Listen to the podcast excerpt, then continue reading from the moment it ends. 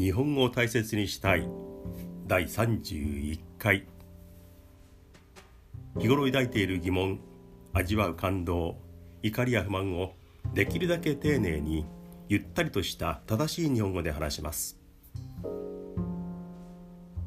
日本語を勉強している外国人の方もゆったり聞いてください。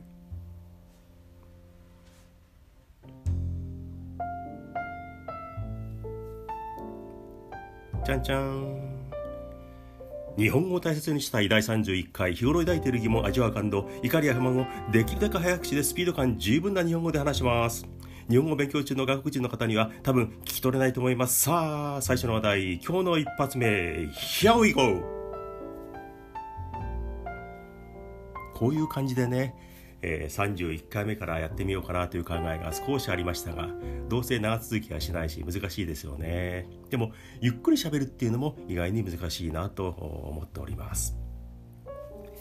えーと前回30回目もうなんかあのリンガーハットちゃんぽんのリンガーハットの話ばっかりで、えー、終始してしまいました。その日の昼にあ大好きなえー、ちゃんぽんを食べていて今日は少しそのことを喋ってみようかなと思ったらあんなに長い、えー、なんかリンが一色になってしまいました。まあ、メーカーとかねそのチェーンとは全く関係ないことなんですが、えー、宣伝のようなね変な感じの回になってしまいました。その中で一つ、えーうん、説明した方がいいっていうか誤解されてはいけないなっていうのがありました。あのリンガーハットでは現在はあの出島にも店舗があります。っていう話をしたんですが全国600箇所の中に、えー、出島にもある長崎の出島にもありますよって話をしたんですが我々があの出島っていうと、えー、歴史の教科書教科書に載っているあの出島。歴史上のねあの島を思い出すんですが海外との交易をしていた島。あの出島の風情は今はもうないですから埋め立てとかとかが進んで出島という住所名は残っていますが地名は残っていますがあの形の出島というのはもうもはやありません。だからあの形の中にリンガーハットがあるということではないので、えー、余計なようですけどもお話ししておきます、えー、今回は31回目久しぶりに家のリビングで話をしております。音はどうでしょうかね。最近ドキッとすることがあります。何回か続いたという気がしますけれども、えー、街とか、まあ、道を歩いていて前に人がいる同じ方向に向かっている。でこちらの方がたまたまスピードが速いので、えー、その人を追い抜いていく。で何かの表してその私が追い抜いた人がこちらを向くことがある。その時にドキッとすることが、えー、ここに3回続けてありました。ちょっと慣れてはきましたけれどもあの目に眼帯をつけているんですね。眼帯というかうん白いこうパッチを貼ってるんですね。調べてみたらもう貼る眼帯アイパッチという名前でネットにいっぱい出ていました。えっ、と元来の従来の眼帯であればあの帯っていうか紐がね耳のところにこうついているので後ろから見てもああ眼帯してるっていうのはイメージの中でなんとなく心構えができるんですが今あれあの紐がないのでふっと向かれた時に目のところにパッとなんか貼ってあるこう卵の殻のような半分に割った卵の殻のようなものがこう貼ってあったりするとビクッとしますよね。映像的に慣れていないからドキッとします。なんか SF 小説の中に入ってしまったような気があの当初はしました。えー、だから今までとは違ったイメージのものが出てくるとあああいう驚きっていうのは起こるんだなというふうに思います。アイパッチ。えー、私は今はもう肌カサカサになって年齢的にねもう油分抜けてますが30とか40の頃油抜いてる頃にあのアイパッチっていうのは私の顔にもちゃんとくっついたんでしょうかね。なんか取れちゃうような、えー、気がしますけれども油切った顔は大丈夫だったんでしょうか？えー、それがね痒くなったりしないのかなというふうにいらん心配を、えー、してしまいます。でもあのアイパッチドキッとします。さて前置きが長いですね。日本語を大切にしたいっ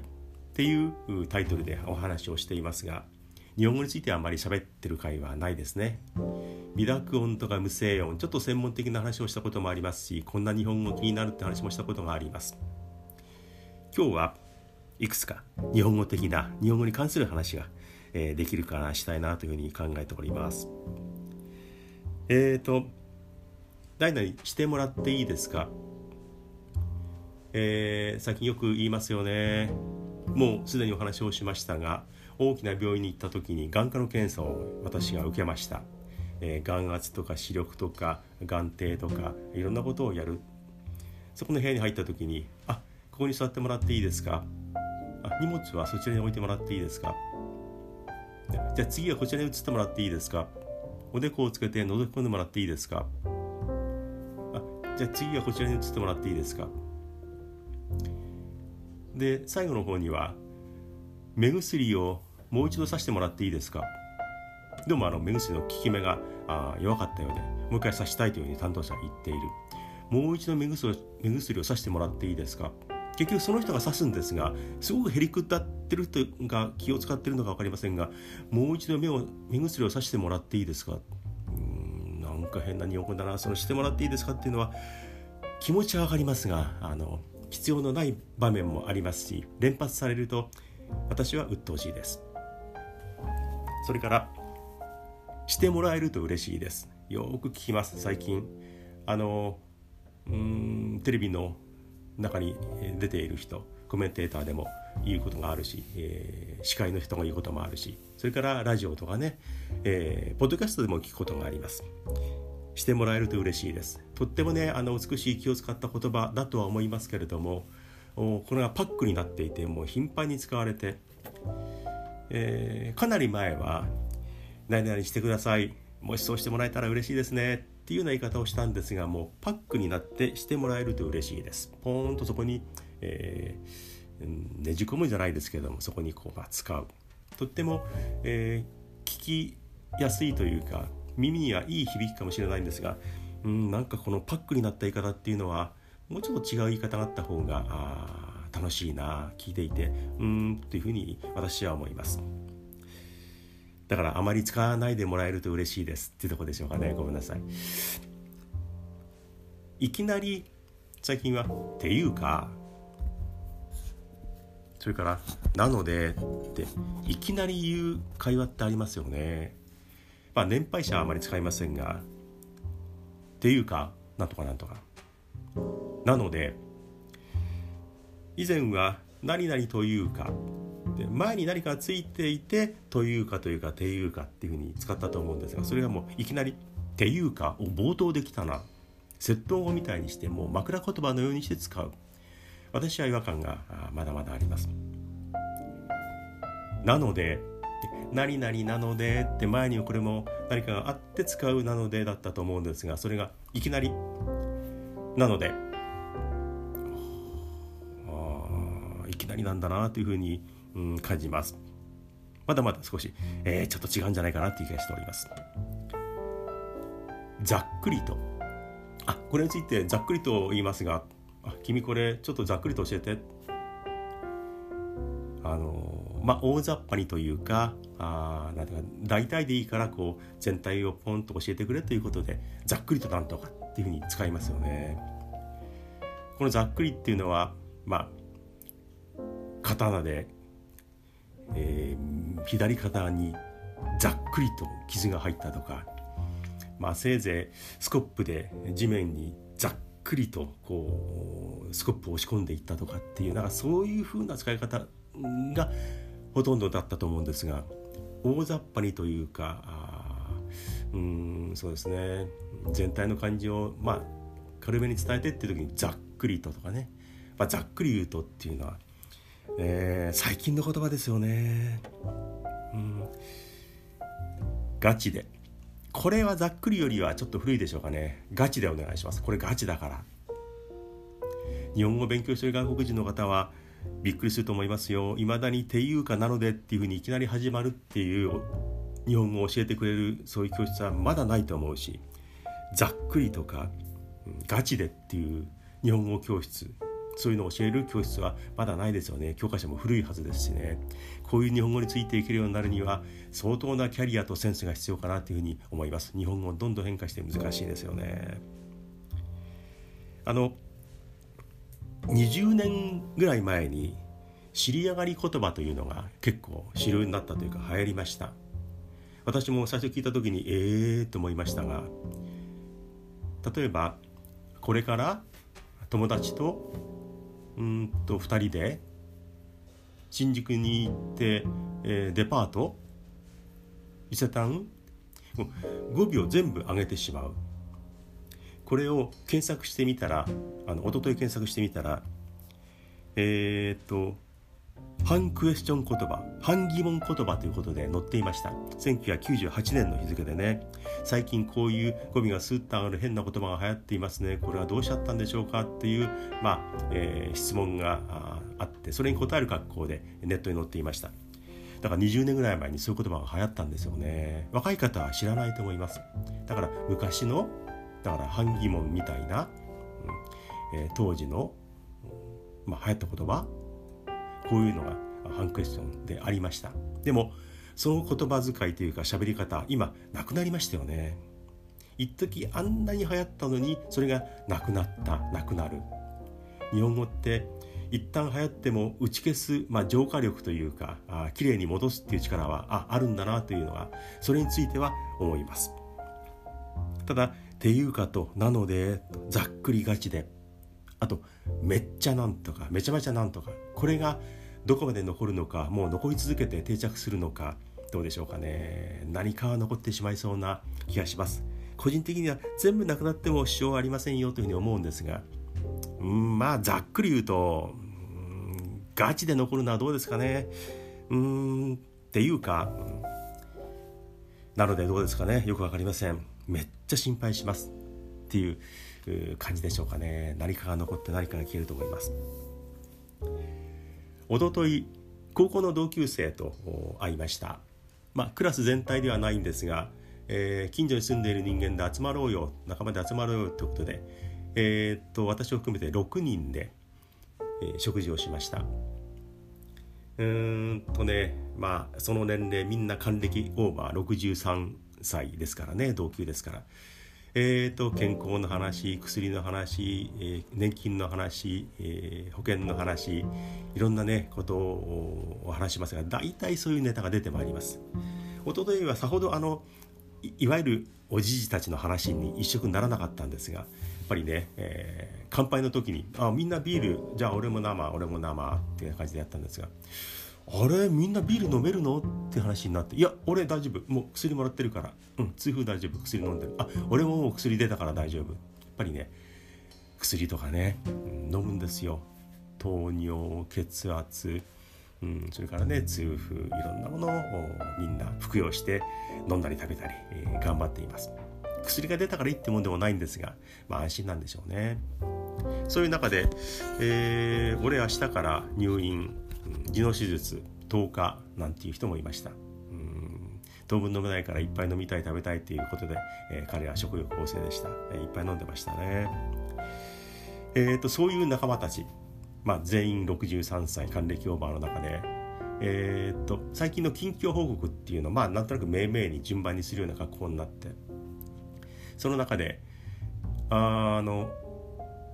ポッドキャストを始めた話をしようと思って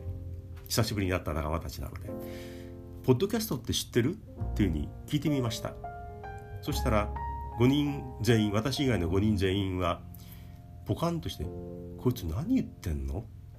急に変なこと言い出してっていうような間ができました。見事にできました。だからポッドキャストっていうものを60歳オーバーのこの仲間たちは全く認知していないんですよね。だからそれ以上は僕も私も喋らなかったんですがえー、浸透していない。今年のお正月に20人ぐらい集まって、まあ、新年会のような会があって、えー、それは70代上は70代で下は女性が1人急に1人だけ若い人が、まあ、20代の人がいてあとは405060っていう年齢の構成で男性の方が多かったんですが、えー、その20人の中で、まあ、近況報告的な話がそこでもあって最近ポッドキャストを始めましたってまあ自分からあまり言うタイプではないっていうふうに自認しているんですがまあ酔った勢いもあり行ってみたらやっぱポカーンとする人がほとんどで40代から50代の女性2人が「え何日ぐらいで更新してるんですか？何日ごとに更新していますか？っていうもう敏感な反応があってあ知ってるんだなと。でもう一人の人は「あなんていう題名タイトル?」であのざざっくりじゃないですねあの全部そのタイトルを言ったわけじゃないんですけど一部を言ったら検索して「あこれ?」ってもうすぐ見つけましたねだから20年のうち40代50代の女性の中でのその2人があポーンとポッドキャストに反応できる検索もして何日ごとに更新してるっていう反応が来てあ結構そういうの分かってる人はいるんだなと思いましたが20代の女性ただ一人の20代もう全く反応がありませんでした。その他の親父連中おじじ連中は「ポッドキャストお前ポッド何？ハトポッポ?」みたいな反応でこいつ酔っ払って何言ってんだっていうふうに私が思われました。本当にポッドキャストってもっともっと認知されて、えー、みんなが聞いたりあるいは自分でうんまあ喋ってみたりっていうのがあっていいと思うんですが日本はなかなかポッドキャストは浸透しないですよね。まあね私の方が稀というか変わった60オーバーなのかもしれません。おとといの同級生との話にまた戻りますがそこで、えー、最近どんな日々なのかっていう話になった時にある同級生が私に向かって「お前キャバクラ行く?」とか「行く?」って他にも「あ俺行く行く」っていう話が、うん、反応があったんですがいやまあ、60何年も生きてくればそれに似たような店に行ったこともあるし、えー、あの連れて行かれたこともあるしまあその経験はあります。えー、今のキャバクラはないんですけどもね昔そういうお店に行ったことはそれは何度も60年も生きてればありますよ。でいや俺はねキャバクラとか行かないんだなってもう今は行かないし自分から絶対行かないのでそういうふうに答えたら「えー、お前行かないんだ。そうか変わったやつだな」っていう顔をされて。で聞いてみると「いや俺もさでも最近キャバクラあんま行かないな。熟女パブの方が多いかな」なんか熟女パブの方が気が楽だし。ってその同級生は言っていてだったらキャバクラも熟女パブも行かなきゃいいのになって正直に思いました。ね、我が同級生ながら、えー、私もまあ同類なのかもしれませんが男ってやつは本当にそうなんですね。人にもよるんでしょうが男の人いつまでもおバカでわがままで子供でまあエッチな部分。それがどう外に出るか行動までしてしまうかっていうところなのかなっていうので男は中身はずっと変わんないんだなというふうに、えー、思いました。最後はなんだ頻度ない話をしてっていう回になってしまいました。でもまあ31回目たまにはこういうのも、うん、許してください。これからもっともっとそういう色になってしまうかもしれませんがあまり品の悪くならないような、えー、日本語を大切にしながらのポッドキャストを続けてい、えー、こうと思っております。また20分近い長い回になってしまいました。今回の第31回エピソードそろそろ終えます。ということで今回はこの辺で失礼します。